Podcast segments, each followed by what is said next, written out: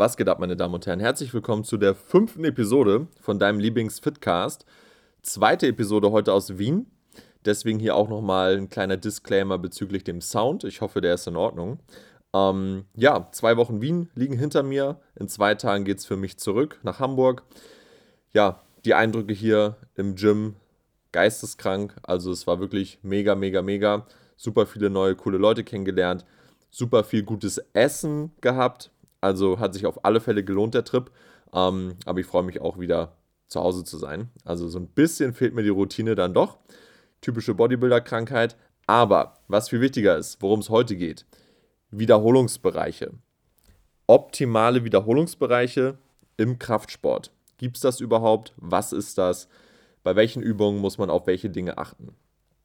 Also grundsätzlich, in der Theorie liegen die optimalen Wiederholungen zwischen 5 bis 30 Wiederholungen. Also der klassische Wiederholungsbereich von 8 bis 12 ist es nicht, sondern wir haben ein Spektrum von 5 bis 30 Wiederholungen, in dem wir uns aufhalten können, um optimal Muskeln aufbauen zu können. Was passiert denn unter 5 Wiederholungen? Bauen wir da keine Muskeln auf? Doch, natürlich. Aber wenn wir jetzt, ich sag mal, nur 3, 4 oder 2 Wiederholungen machen, dann ist das Kosten-Nutzen-Verhältnis deutlich schlechter. Das heißt, die Belastung auf den passiven Strukturen, Sehnen, Bändern und so weiter, die ist sehr, sehr hoch. Und der Stimulus durch so niedrige Wiederholungen, der ist tendenziell ein bisschen niedriger. Das heißt, wir zahlen einen viel höheren Preis, um ein etwas schlechteres Ergebnis zu bekommen. Und das ist es dann einfach nicht wert. Deswegen sagt man so pauschal, okay, fünf Wiederholungen und aufwärts bis ungefähr 30. Und ähm, oben Ab 30 zählt natürlich ungefähr dasselbe Argument, nur auf eine andere Art und Weise. Also auch hier kippt das Kosten-Nutzen-Verhältnis, weil man sich dann einfach mental zu sehr aufraffen muss, diese ultra hohen Wiederholungen zu absolvieren und die auch wirklich ans Muskelversagen zu pushen, ähm, dass hier einfach das Kosten-Nutzen-Verhältnis auf eine andere Art und Weise auch schlechter wird. Ähm, ja, wir können ja mal in ein paar Beispiele reingehen. Also wie findet man denn raus, was für mich jetzt der beste Wiederholungsbereich in einer Übung ist, wenn der Wiederholungsbereich halt so groß ist, wenn das Spektrum so groß ist. Wir gehen jetzt einfach mal ein paar Übungen durch. Wir fangen mal an mit ähm, Kniebeugen zum Beispiel. Für die meisten Leute liegt hier der Sweet Spot, meiner Erfahrung nach, wahrscheinlich so zwischen 6 bis vielleicht 12, bei den meisten vielleicht eher 10. Ähm, alles, was über 10 Wiederholungen hinausgeht, ist schon eine sehr, sehr starke kardiovaskuläre Belastung für den Körper. Das heißt, neben deinen Oberschenkeln ähm, wird auch deine Lunge sehr stark belastet. Dein ähm, Rumpf wird sehr stark belastet, unter Umständen dein unterer Rücken auch. Das heißt, es gibt viel mehr Faktoren, die eventuell zum Versagen führen, als der Zielmuskel.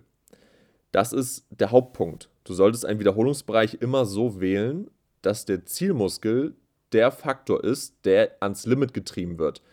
Nicht deine Lunge, nicht irgendwie deine Griffkraft, nicht irgendwelche Hilfsmuskulatur, nicht deine mentalen Kapazitäten, nicht deine Psyche, sondern immer der Zielmuskel. Und wenn ein Wiederholungsbereich das nicht zulässt, dass du an dieses Limit pushen kannst, weil vorher irgendwas anderes aufgibt, dann ist dieser Wiederholungsbereich für die Übung nicht optimal. Kommen wir nochmal auf das Beispiel Kniebeuge zurück. Also wie gesagt, sechs bis zehn Wiederholungen, für die meisten wahrscheinlich ein sinnvoller Bereich. Ähm, alles drüber artet schon fast zu Cardio aus und ähm, ist auch mental und psychologisch eine Herausforderung, wenn man da wirklich hart pusht, so viele Wiederholungen zu machen. Ähm, dann kann es halt passieren, dass du gar keinen Bock mehr auf den Satz hast und dich schon in, im Prinzip eine Woche vorher nass machst vor diesem Satz, weil du einfach Panik hast, weil dir die ganze Woche nur dieser Satz durch den Kopf geht, ähm, weil der einfach so schrecklich werden wird für dich, mental, psychologisch.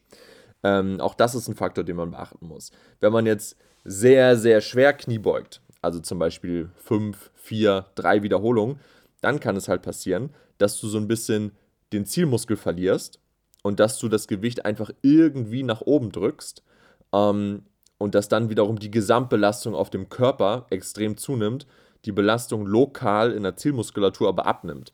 Weil du dich, wie gesagt, bei diesen extrem hohen, schweren Lasten, bei Grundübungen nicht so sehr mehr auf den Zielmuskel fokussieren kannst und auf die Technik, sondern du bist halt eher gewollt, einfach nur das Gewicht von A nach B zu bewegen und den Satz irgendwie zu überleben, weil das Gewicht so schwer ist. Ähm, dementsprechend macht bei den Kniebeugen ein eher moderater Wiederholungsbereich für die meisten Sinn. Es gibt natürlich immer Ausnahmen nach unten und nach oben. Anderes Beispiel, zum Beispiel äh, Seitheben. Beim Seitheben ist es so, dass für die allermeisten ähm, ein höherer Wiederholungsbereich Sinn macht. Warum? Zum einen, Seitheben ist eine Eingelenksübung, wo im Prinzip nur das Schultergelenk aktiv ist. Und hier ist das Verletzungsrisiko relativ hoch, wenn man zu schwer trainiert. Und das Feeling ist auch ziemlich schlecht, wenn man zu schwer trainiert. Beim Seitheben würde ich eigentlich immer nur 10 oder 12 Wiederholungen aufwärts empfehlen. Also 10 bis 30 Wiederholungen machen hier in meinen Augen Sinn. Alles, was drunter ist, wie gesagt, leidet das Feeling, leidet die Ansteuerung ähm, und ist auch das Verletzungsrisiko sehr hoch. Und was man auch nicht vergessen darf, vor allem jetzt bei Kurzhantel-Seitheben, der erste Teil der Range of Motion, unten in der gedehnten Position, ist praktisch kein Widerstand und du hast nur oben in der Kontraktion einen Widerstand. Und ähm, das bedeutet, die aktive Range, wo wirklich Spannung auf dem Muskel ist, ist sehr kurz und der Muskel ist sehr klein. Wenn du das mal vergleichst mit einer Kniebeuge, wo du quasi einen Meter hoch und runter gehst, die Bewegung im Schultergelenk ist sehr, sehr klein. Das heißt, du musst sehr viele Wiederholungen kumulieren mit Kurzhanteln, um überhaupt einen vernünftigen Reiz auf diese Muskulatur bringen zu können. Und das ist mit sechs bis acht Wiederholungen beim Seitheben eigentlich fast unmöglich. Dann bist du nach sechs Sekunden quasi mit der Übung durch und ja, das Gefühl in den Schultern ist im Prinzip gleich null, als hättest du fast gar nichts gemacht. Du musst da auch immer so ein bisschen auf das Feedback vom Muskel hören. Wenn sich alles super anfühlt, du machst acht Wiederholungen mit der, mit der Kurzhantel beim Seitheben, also gelenkmäßig und so, alles fühlt sich gut an. Aber nach dem Satz hast du überhaupt nicht das Gefühl, dass du irgendwas gemacht hast. Du hast keinen Pump, du hast kein Brennen, ähm, der Muskel fühlt sich jetzt auch nicht irgendwie erschöpfter an als vorher. Dann hast du auch nicht wirklich was gemacht. Dann ist das Problem einfach nur bei diesen super schweren Gewichten, dass du beim Seitheben irgendwann nicht mehr in die verkürzte Position reinkommst, aber der Muskel ist eigentlich trotzdem nicht am Limit, weil du halt wie gesagt nur diese Verkürzung am Ende nicht mehr hinbekommst und das kannst du mit hohen Wiederholungen viel, viel besser machen. Du musst dir auch vorstellen, schwere Wiederholungen, ähm, wenn du jetzt nur sechs oder sieben oder acht Stück machst, jede Wiederholung hat prozentual einen viel größeren Anteil an deiner Leistungskapazität. Ähm, das heißt, wenn du zum Beispiel acht Wiederholungen machst und du willst noch eine probieren, die neunte, und die funktioniert dann nicht, dann ist dieser Step zwischen der achten und der neunten Wiederholung prozentual ziemlich groß. Das heißt, der Schritt von 8 auf 9 Wiederholungen ist riesig. Wenn du jetzt aber zwischen 25 und 30 Wiederholungen machst, dann ist der Step zwischen den einzelnen Wiederholungen viel kleiner. Das heißt, ähm, wenn du jetzt von 25 bis 30 schaust, dann kannst du vielleicht easy noch drei Raps raushauen, weil jede Rap leichter zu überwinden ist als eine Rap in einem sehr niedrigen Wiederholungsbereich. Dasselbe Beispiel, wenn du jetzt einen Run Rap Max machst beim Bankdrücken. Wie schwer ist das, einen Run Rap Max in einen 5 Rap Max zu, ähm, auszubauen? Sehr schwierig, weil die Sprünge von Wiederholung zu Wiederholung sehr, sehr hoch sind, sehr schwierig sind. Wenn du aber halt im hohen Wiederholungsbereich arbeitest, sind diese Sprünge tendenziell sehr klein ein 30 Rep Max in ein 35 Rep Max auszuarbeiten, ist sehr, sehr leicht. Und das kannst du dir hier auch zu Nutzen machen, weil der Satz nicht so abrupt zu Ende ist. Du kannst quasi immer weiter pushen und immer wieder diese Mini-Wiederholung in Anführungsstrichen ranhängen und so den Zielmuskel auch viel, viel weiter ans Versagen pushen, als mit diesen sehr schweren Wiederholungen. Zumindest beim Seitheben. Persönliche Erfahrung, Erfahrung mit Klienten, ähm, die spüren das in der Regel auch deutlich, deutlich besser in einem höheren Wiederholungsbereich. Ähm, machen wir mal noch ein Beispiel. Hm, Brust. Klassische Übung, Bankdrücken. Wenn wir hier zu schwer reingehen, ist oftmals das Problem, dass auf einmal nicht mehr nur die Brust arbeitet, sondern hauptsächlich Schultern und Trizeps. Die sind natürlich immer involviert, ja, aber wir wollen natürlich im Kraftsport, Schrägstrich Bodybuilding, vor allem im Bodybuilding, mit der Brust arbeiten, dass wir die aufbauen, dass wir die hypertrophieren. Und dafür ist es dann halt wichtig, dass wir auch die Brust zum versagenden Faktor machen. Und wenn wir denn zu schwer reingehen, dann ist es oft so, dass alles Mögliche versucht, das Gewicht nach oben zu drücken und wir uns nicht wirklich auf die Brust konzentrieren können. Also in der Theorie sind vier, fünf Wiederholungen beim Bankdrücken gar nicht so verkehrt. Aber in der Praxis führt dieses schwere Gewicht halt einfach dazu, dass die Ansteuerung flöten geht. Deswegen macht es hier auch Sinn zu gucken, was kann ich oder wo kann ich in einem Wiederholungsbereich hier produktiv arbeiten. Was sorgt dafür, dass meine Brust zum versagenden Faktor wird. Bei manchen Leuten ist es dann vielleicht eher so 6 bis 10 oder vielleicht auch bis 12. Alles, was so über 12 bis 15 hinausgeht, sorgt dann oftmals dafür, dass der Trizeps als erstes aufgibt und auch die Brust nicht zum Versagen geführt werden kann.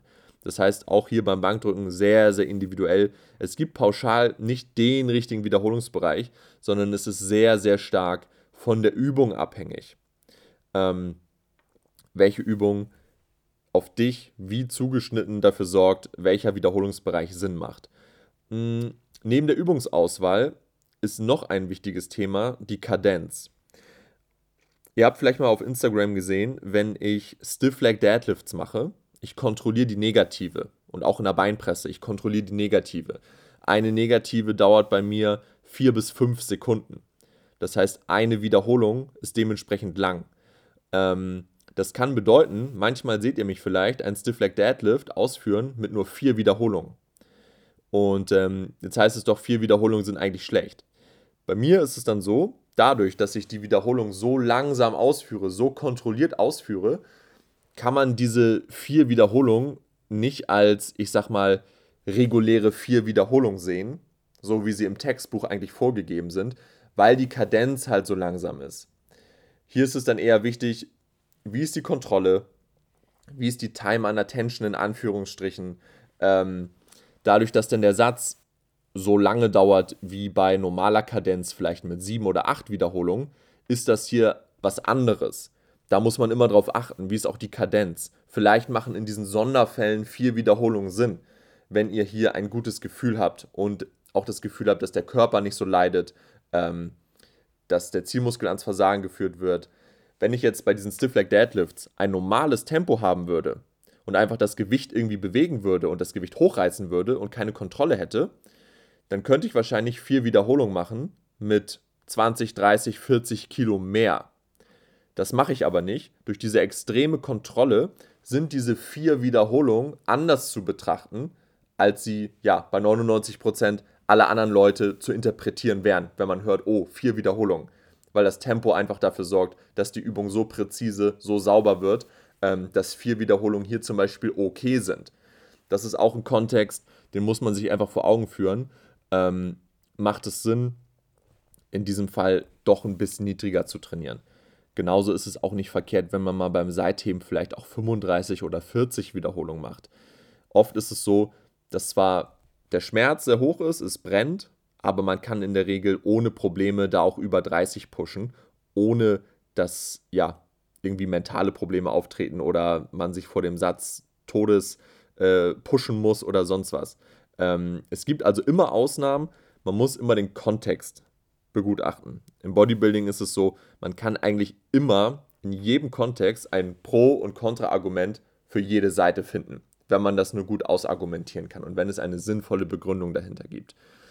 Ja, ich hoffe, das hat einigermaßen Licht ins Dunkel gebracht, was Wiederholungsbereiche angeht.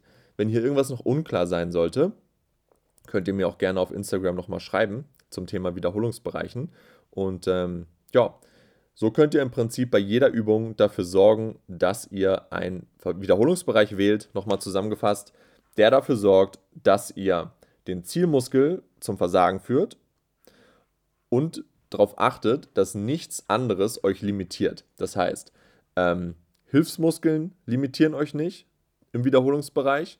Zum Beispiel bei der Kniebeuge, ihr macht zu viele Wiederholungen, euer unterer Rücken fängt an zu brennen und pumpt sich auf, der limitiert euch oder eure Lunge limitiert euch, weil der Satz zu lange dauert. Ähm, eure Nerven limitieren euch, wenn ihr wisst, okay, ich muss jetzt hier 20 Wiederholungen Kniebeuge machen, ähm, danach kann ich nach Hause gehen und ihr habt einfach null Bock auf diesen Satz. Das könnte ein Problem sein.